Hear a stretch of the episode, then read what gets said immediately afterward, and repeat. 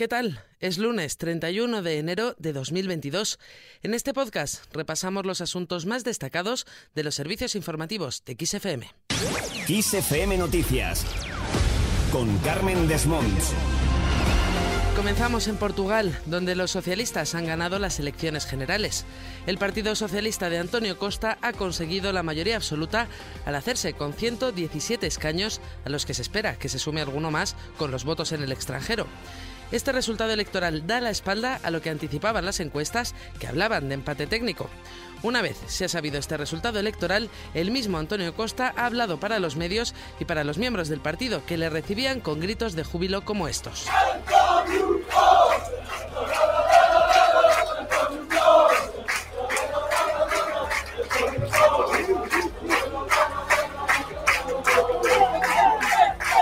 El reelegido primer ministro, por su parte, ha asegurado que esta es una victoria de humildad, de confianza y por la estabilidad.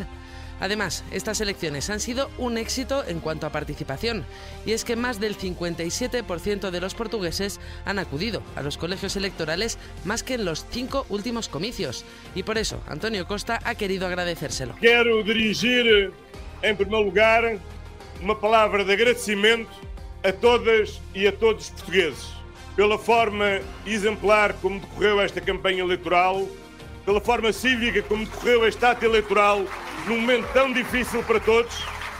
En estas declaraciones, el reelegido primer ministro decía, quiero dirigir en primer lugar una palabra de agradecimiento a todos y todas los portugueses por la forma ejemplar en que han vivido esta campaña electoral y por la actitud cívica en esta jornada electoral en un momento tan difícil para todos. Cambiamos de asunto y nos vamos a Castilla y León, donde ya quedan menos de dos semanas para las elecciones autonómicas. Los líderes de las distintas formaciones han querido acompañar a sus candidatos apoyando su campaña electoral. Es el caso de Pablo Casado, que ha mostrado su apoyo al candidato popular Alfonso Fernández Mañueco.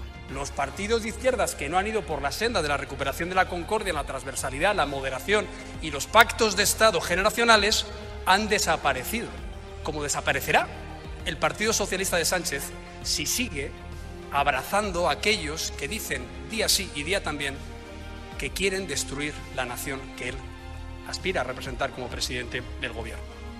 Inés Arrimadas, la líder de Ciudadanos, también está participando en esta campaña. No ha dudado en arremeter contra el Partido Popular. Un partido que lleva 35 años gobernando en Castilla y León, la mayoría de los cuales haciendo lo que les daba la gana porque tenía mayoría absoluta, que llegue la campaña electoral y empiecen con la maquinita de promesas electorales a hacer promesas, es, es obsceno.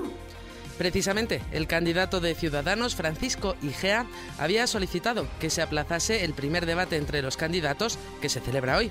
Y es que es positivo en coronavirus, por lo que no podrá asistir presencialmente. Al final, lo hará de forma telemática. Cambiamos de asunto para analizar el estado de la pandemia en nuestro país.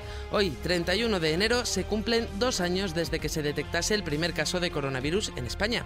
Desde entonces se han sucedido seis olas de contagios. Precisamente, esta sexta ola, la que estamos viviendo, ya está dando signos de remitir. No obstante, continúan subiendo los ingresos hospitalarios en algunas comunidades. Así lo han comunicado este fin de semana Galicia, Cataluña y Cantabria.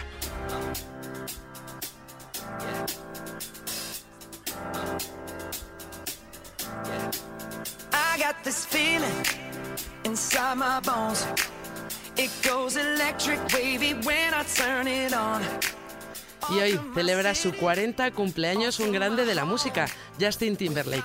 A lo largo de estas cuatro décadas no solo ha conseguido el éxito personal, sino también el profesional. Y es que cuenta ya, entre otros reconocimientos, con 10 premios Grammy, 4 Emmy y 7 American Music. Entre su carrera como miembro de NSYNC y su carrera en solitario, ha publicado siete álbumes de estudio y solo con la boy band alcanzaba los 57 millones de copias vendidas en todo el mundo.